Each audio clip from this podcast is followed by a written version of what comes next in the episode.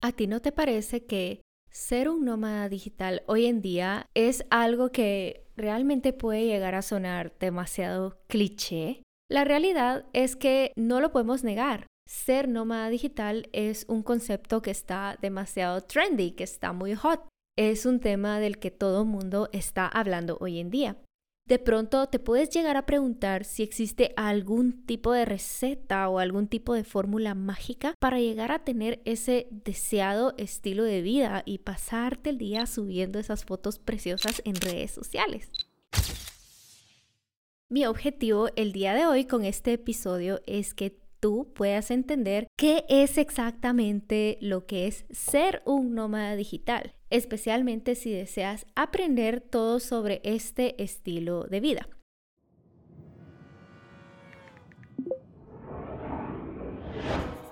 Hola, soy Soraya. Hoy en día me considero CEO de mi vida y mis decisiones viajeras y profesionales. Estoy obsesionada con el mundo y sus posibilidades.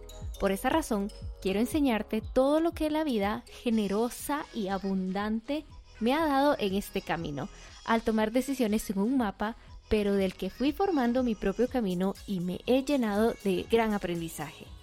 Se trata del viaje y no del destino final, ¿no crees? Hoy te doy la bienvenida a un episodio más de mi podcast CEO Nómada Digital.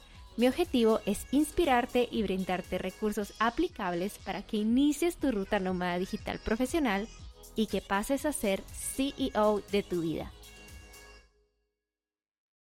Vemos las redes sociales de personas emergentes llenando ese feed de fotografías, de viajes, principalmente proyectando lo que es, entre comillas, la famosa libertad financiera. Y eso nos puede llegar a dar la percepción que no hay que esforzarse o casi nada para dar un giro en nuestra vida y bueno, es algo así como agarrar la maleta y salir simplemente a recorrer el mundo. La realidad es que el concepto de ser un nómada digital es muy muy atractivo. De hecho, genera muchísima curiosidad. De pronto te puedes llegar a preguntar si existe algún tipo de receta o algún tipo de fórmula mágica para llegar a tener ese deseado estilo de vida y pasarte el día subiendo esas fotos preciosas en redes sociales.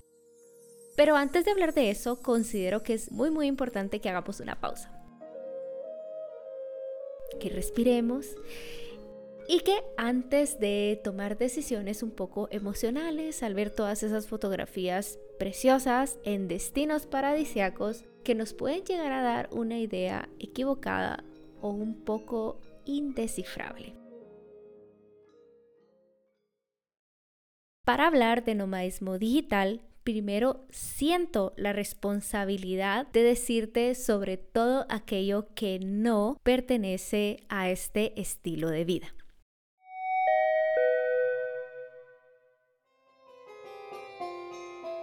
Número 1. No tienes que comprar un boleto a Bali, Chiang Mai, Vietnam y dejarlo todo para recorrer el mundo. Yo, por ejemplo, yo sí me fui a Bali pero definitivamente la compra de ese boleto no fue la solución inmediata a todos mis problemas. Primero, tuve que esforzarme antes para lograr esa estabilidad que estaba buscando. Realmente yo no quería ni tenía por qué decidir entre mis viajes o el trabajo, porque descubrí que se podía hacer de manera mucho más sostenible sin que mis ingresos se vieran afectados por medio de un trabajo remoto porque un trabajo remoto me dejó la libertad y se adaptó más al estilo de vida que yo personalmente me encontraba buscando. Número 2. Ser un nómada no es una titulación académica, es un estilo de vida.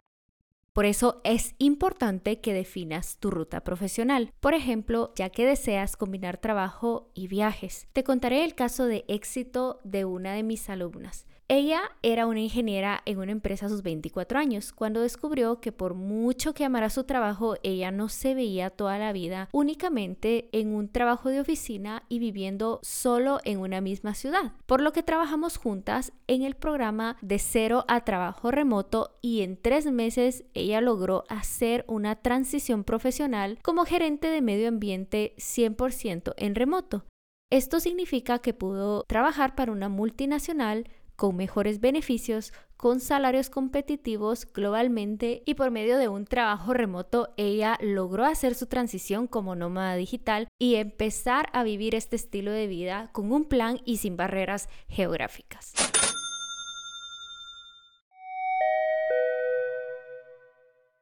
3. Que sea esta tu nueva vida no significa que automáticamente vas a tener dinero. No cometas el error impulsivo de comprar ese boleto de avión sin tener una estrategia económica viable. Recuerda que viajar cuesta dinero, es una aventura, sí, pero no quieres que tus sueños se conviertan en una pesadilla. ¿Cómo empezar? Puedes buscar un trabajo remoto que te va a permitir cierta estabilidad financiera mientras tú empiezas a viajar la inversión que tienes que hacer es importante en tu equipo tecnológico. Por ejemplo, debes contar con el equipo adecuado para hacer tu trabajo día a día. Contar con una laptop, un teléfono, todos los gadgets que te ayudan en tu oficina virtual mientras tú viajas. Pero ten mucho cuidado. Eso no significa que debas ir por la MacBook más cara. Te lo digo yo que soy amante de los productos Apple. Yo no siempre tuve la mejor laptop, pero en mi primer trabajo, de hecho, fue una, una Asus muy, muy básica. Pero el precio era bastante acorde a lo que yo estaba buscando, era mucho más accesible y era muy buena. Me lograba hacer todo el trabajo y era lo que necesitaba en ese tiempo. Tampoco yo tenía el último teléfono, no tenía el último iPhone, no tenía los modelos más recientes, pero sí me aseguraba de tener un teléfono bueno con las funcionalidades básicas, pero sobre todo que tuviera una buena conexión a Internet, ya que como sabrás muchas veces el Wi-Fi en algunos lugares no funciona como debería ayudarnos a hacer nuestro trabajo. Recuerda que al final trabajo es trabajo, no importa dónde lo hagamos, pero tenemos jefes, tenemos equipo, tenemos clientes, tenemos proveedores, etcétera, etcétera. Otro tipo adicional que yo quiero agregar cuando viajo mucho es que yo compro siempre las diferentes SIM con el Internet, porque muchas veces el Internet de los hoteles no es el adecuado, especialmente si tengo que tener reuniones todo el tiempo. Por eso también es muy importante que puedas calendarizar eh, la organización de tu agenda y entender qué es lo que funciona para ti. Una de las cosas que pensaba antes de entrar de lleno a esto era que debía ser una programadora o una gurú de marketing digital. Y la verdad es que yo no podía estar más equivocada.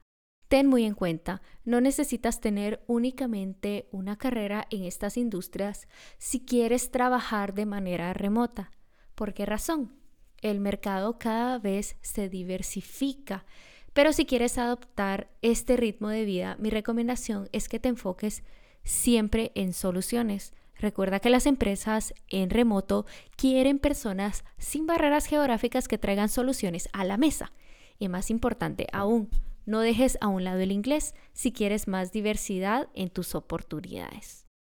Otra de las malas interpretaciones es asumir que trabajarás menos. Debes tener un balance en tu vida profesional y tu movilidad, ya que tendrás que adaptarte a trabajar bajo distintos contextos como un clima más cálido, un clima más frío, el ruido que puede haber en un hotel, en el Airbnb, en el hostel, etc. Y también tener en cuenta todo el tiempo los cambios de horario. Un cambio de estilo de vida como este trae consigo su curva de aprendizaje. No asumas que ser nómada digital va a resolver todos tus problemas. Más bien, cambiarás unos por otros. Ahora sí, Dicho todo esto, quiero pasar a la siguiente parte. ¿Qué es ser un nómada digital?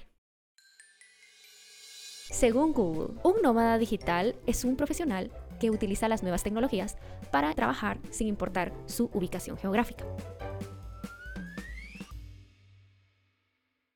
Ahora te quiero dar mi percepción y mi concepto de lo que significa para mí ser un nómada digital es una mentalidad Y esto me pegó muy fuerte desde que comenzó la pandemia.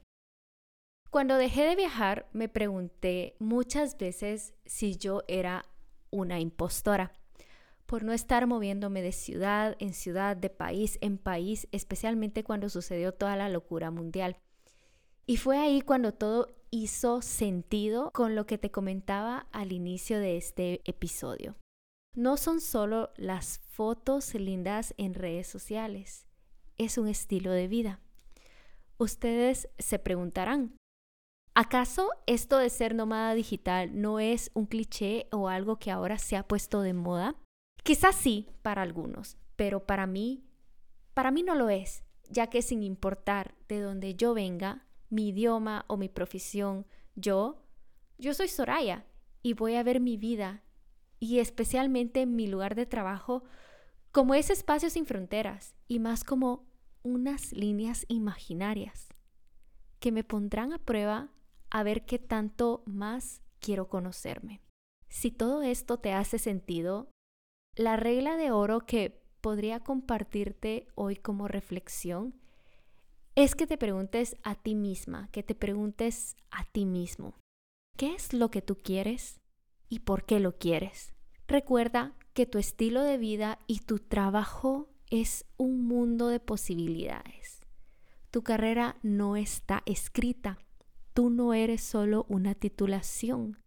En mi caso, ser nómada digital en un momento de mi vida muy oscuro, fue prácticamente mi única opción.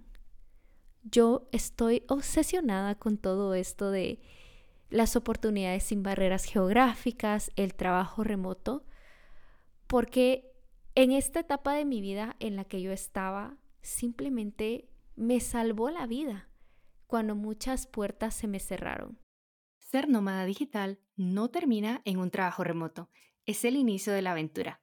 Parte de la mentalidad nómada digital es también ir evolucionando, por ejemplo, con los servicios. Mi expertise cobrando lo que merezco a nivel internacional, este 2023 también trae muchas oportunidades para los y las futuras empresarias nómadas digitales. ¿Y tú qué prefieres? ¿Un trabajo remoto que te dé la libertad, pero que tengas jefe y horarios? ¿O prefieres realmente la libertad de poder elegir tus clientes y servicios con la curva de riesgo, pero mayor escalabilidad, o sea, mayores ingresos?